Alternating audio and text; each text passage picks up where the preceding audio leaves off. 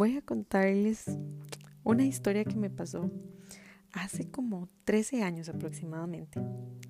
Tuve la oportunidad de entrar a una caverna allá en San Carlos, las cavernas de Venado. Y recuerdo momentos en los que pasé tan acongojada. Recuerdo que eran unos caminos tan, tan estrechos, donde solamente mi cuerpo podía ingresar Recuerdo que en ese momento, conforme se iba haciendo más pequeño y más estrecho y más estrecho este espacio, más me hacía falta la respiración, más tenía dificultades para respirar, más tenía mi corazón latiendo fuerte y rápido, acelerado a mil. Además estaba acompañada como de unos bichos que eran entre arañas y cucarachas, no sé, por dicha, en medio de la oscuridad no las veíamos bien.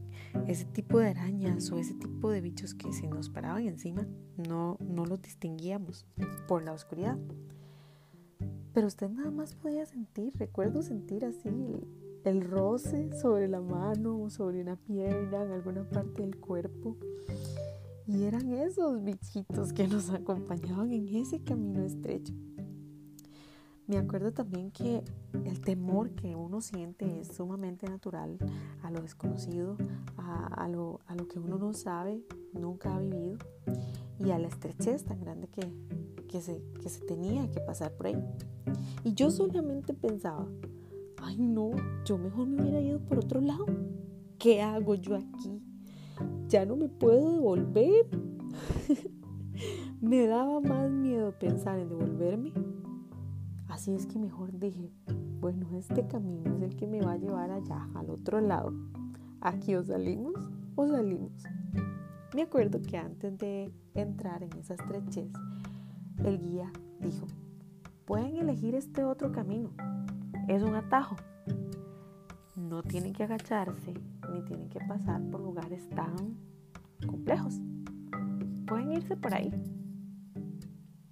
Por supuesto que yo quería irme por el atajo, pero de pronto me intrigaba saber que por ese otro camino había muchísimas más cosas que conocer, muchísimos más lugares hermosos. ¿Y para qué yo había llegado ahí? Si no era para disfrutar, ¿verdad?, del recorrido de la caverna.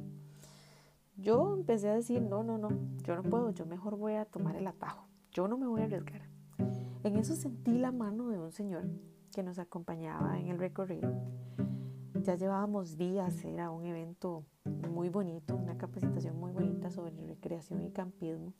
Y este señor era un payaso, era payaso de profesión. Recuerdo que él es de Guatemala, un señor robusto, pequeño, bastante moreno. Y él me dijo, ¿cómo que no puede? Vamos, sí puede. Yo sé que usted puede. Me tomó de la mano y en muy pocas ocasiones soltó mi mano. Y cada vez que yo decía, no, no, no, no, yo no lo puedo, yo no lo puedo hacer, yo no puedo ir por ahí, él me decía, vamos, agáchese, sumérjase aquí, vamos por aquí, yo le doy la mano, agárrese de mí.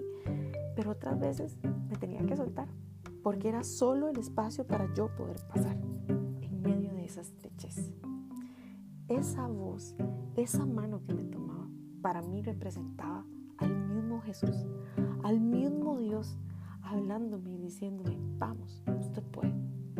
Y sí, en este camino que elegimos, que va a ser a veces estrecho, que va a ser a veces cuesta arriba, pero también van a haber espacios hermosos, inimaginables. Ahí en esos momentos es donde Jesús nos acompaña y Él nos dice que no estamos solas.